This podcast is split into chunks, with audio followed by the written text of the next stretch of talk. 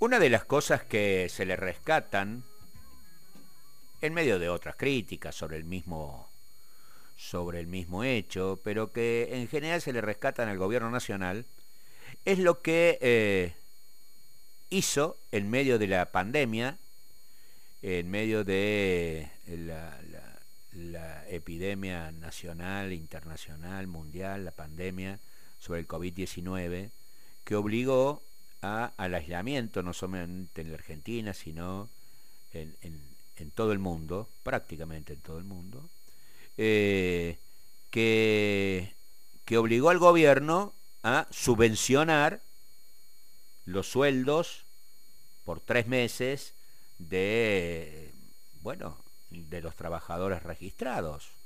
Eh, y además, eh, por primera vez se instrumentó lo que se llamó ese aporte extraordinario a los que no estaban registrados. Millones de argentinos pudieron seguir viviendo eh, gracias a esa, a esa presencia del Estado en el medio de esa crisis eh, extraordinaria. Ahora bien, no todos sufrimos las consecuencias del mismo modo eh, en relación a, a lo sucedido en el año 2020.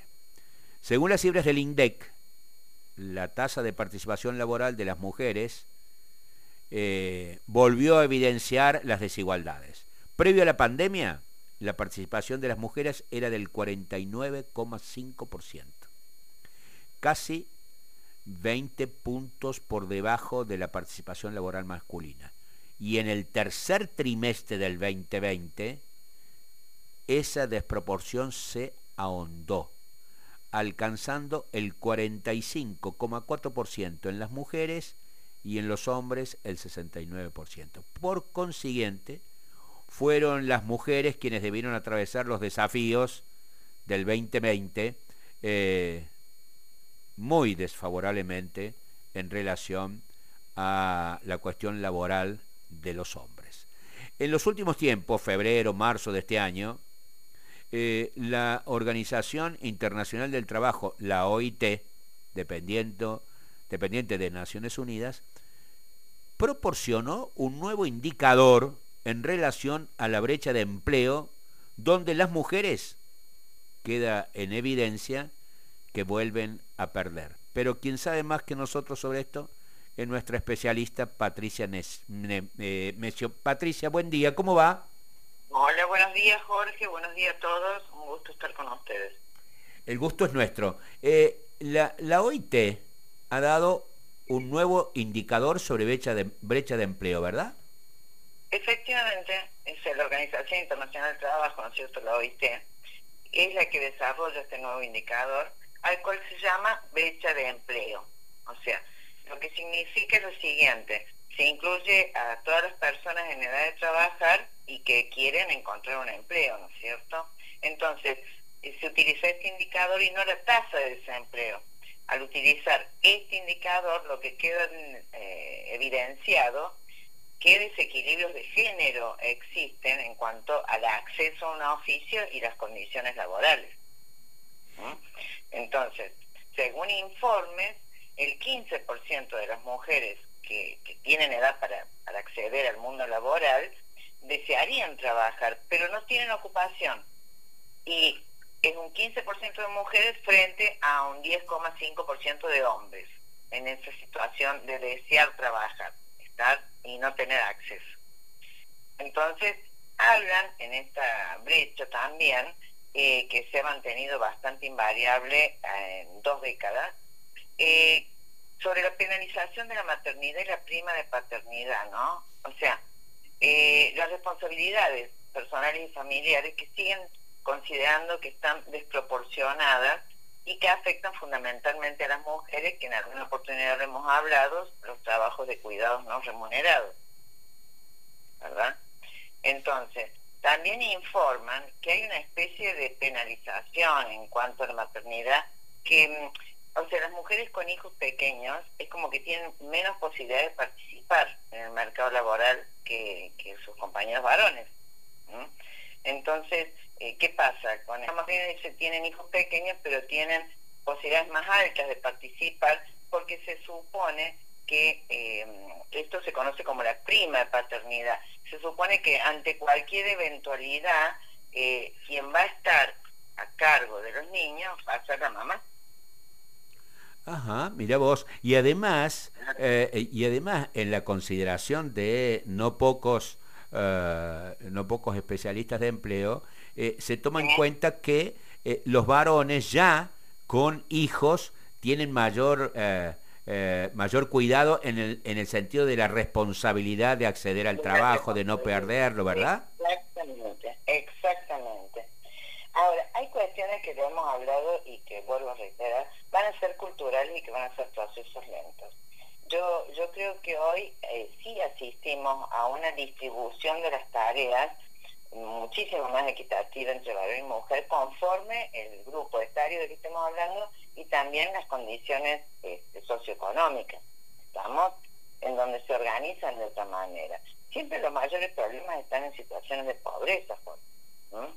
Eh, hoy la brecha salarial en Argentina entre hombres y mujeres, si bien se vino reduciendo, todavía es del 27%. Mi Dios. Eh, un hombre gana un porcentaje, ese porcentaje más de lo que gana una mujer. ¿Estamos? Entonces, toda, hay, se van manejando muchos indicadores para poder realmente tener mayor claridad en la situación de desventaja. Hay una socióloga Norma Sánchez que, que, que, le manifiesta que por cada cinco o seis mujeres en la actividad económica hay entre ocho y nueve hombres. O sea que hay menos mujeres que tienen acceso a ingresos propios al no tener autonomía económica es como que se aumenta la situación de dependencia. ¿Vamos? Y esa situación de dependencia eh, muchas veces... Eh, económica. claro, de dependencia económica conlleva a, bueno, a, violencias... A tolerar una serie de situaciones, este, sintiéndose agobiadas por no tener con qué vivir. ¿Y después qué hago? O sea, entonces eh, es una especie ¿no? de esclavitud emocional en la que se encuentran también. Estamos, por eso, o sea, hay muchas cuestiones que han eh, provocado eh, grandes avances y grandes este, posibilidades de poder revertir las situaciones, pero hay muchas cosas que tienen que ser previstas todavía.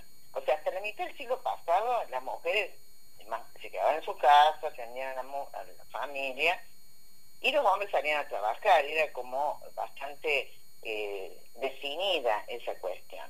Luego, bueno, ya en los 70, antes, en los 60, 70, ya empezó el acceso de, a los niveles secundarios universitarios medida, ¿vamos? Pero en general eran de hogares de mayores ingresos,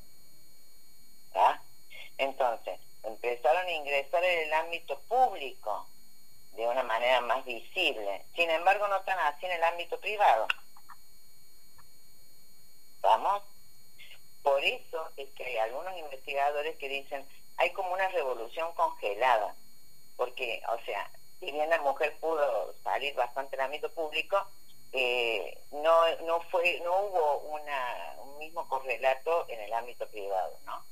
Es decir, donde al momento de la elección pareciera que atemoriza mucho el tema de que la mujer, este, la madre. Mira, eh, mira vos, estás haciendo referencia claramente, Patricia, estás haciendo referencia claramente a que eh, los, eh, las mujeres de los sectores más altos de la sociedad que pudieron acceder mucho más fácilmente a la universidad, estudios terciarios, etcétera, y con esas capacitaciones pudieron acceder a lugares públicos, también, eh, también tuvieron que este, soportar eh, eh, restricciones en el ámbito privado y ni qué decir las mujeres que no tienen estudios universitarios, de sectores vulnerables, con lo cual uno piensa que no solamente debe haber desigualdad desde el punto de vista de los estratos sociales, sino también de las regiones, de los, de, en los ámbitos donde cada uno de, de, las mujeres vive, ¿no?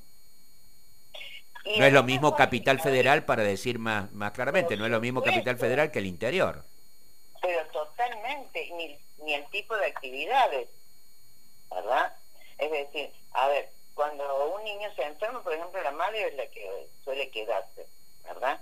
Eso a nivel general. Pero aquí hay un tema también, que hacia vos en, ciertos ámbitos, ¿cómo definís y cómo ves eh, si se contrata o no mujer por un tema de que tienen miedo a las licencias prolongadas por maternidad, por ejemplo? ¿Mm? Ajá. hay cuestiones que son culturales y que son difíciles de regular. Incluso la misma mujer muchas veces deja de postularse a puestos que tengan mayor responsabilidad o que le impliquen viaje para no que no haya tensión entre la familia y el trabajo. O sea que, eh, así como los periodistas eh, sabíamos de la cuestión de la censura, pero también de la autocensura, esto es, de eh, que sabíamos que de tal cosa no convenía hablar, las mujeres saben de que tal empleo les va a complicar la vida familiar y con sus hijos y, y, también ellas se... Exactamente. Mira vos, Porque también la mujer es, hay una parte, ¿no es cierto?, en la cual eh, de a poco, bueno, se van internalizando este tipo de situaciones, pero cree que es más apta que el varón en determinadas cuestiones que tengan que ver con la vida del hogar. Eh, y, y, mira vos, uno eh, que ha conocido en todo este tiempo, eh, a mujeres liderando ámbitos no solamente públicos, sino también privados, uno dice, este, mira vos, eh, eh, para poner un ejemplo, este que, te traigo, este, este, bueno, alguien que conduce, por ejemplo, la Fundación Mediterránea, una mujer. Claro, sí, sí, totalmente, sí. Hija de Astori, que, que, fue un, un, un, empresario enorme de, de Córdoba, este, que creó ese ámbito. Mira vos, yo trabajé en el diario, yo trabajé en el, en el diario Córdoba hace años, años, años que ya desapareció y era de Astori, eh, que se lo compró a Agusti. Bueno, de aquel, de aquel Astori, esta Astori que eh, este, conduce la fundación, ¿no? Claro, sí, sí, sí. No, no, eso es, eh, es muy buen referente. Ahora, si vos empezás a analizar condiciones y circunstancias, no sé si no son más bien excepcionales y porque hay condiciones y circunstancias que así lo permiten. Eso es, eso es, sin duda. Sin duda. ¿Cuánto, cuánto falta aún? ¿Cuánto falta, aún? hay dos temas que también hay que trabajar, que es el tiempo para cuidar y los recursos para cuidar. O sea, el tema de las licencias es otro tema. Es decir, eh, hablamos de licencias que todavía no aceptan en la Argentina, eh, la licencia por maternidad es baja. En la OIT es 14 semanas. ¿Estamos? Y en los varones es bastante baja, es poco. O sea, eh, para la, licencia por paternidad los hombres. Eso es. ¿Te das cuenta? Sí. Porque son dos días y se recomiendan entre 10 a 15 días. Para que también el padre pueda asumir un rol eh, con esta nueva persona que va a integrar la familia.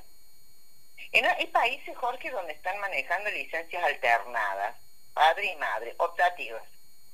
¿Vamos? Entonces, se puede quedar el padre o la madre, un tiempo uno, otro tiempo otro. Al, sin embargo, a pesar de ser optativa, la experiencia les dice que tienden a quedarse las mujeres. ¿Cuánto falta? Patricia, muchas gracias por esta referencia. Muy buen fin de semana para todos. Igualmente, un 15% de las mujeres en todo el mundo desearía trabajar, nos dice Patricia Mesio, tomando en cuenta la, el informe, el último informe sobre esta cuestión de la Organización Internacional del Trabajo. Un 15% de las mujeres de todo el mundo desearía trabajar, pero no tiene empleo, frente al 10.5% de los hombres. ¡Oh, la brecha de empleo!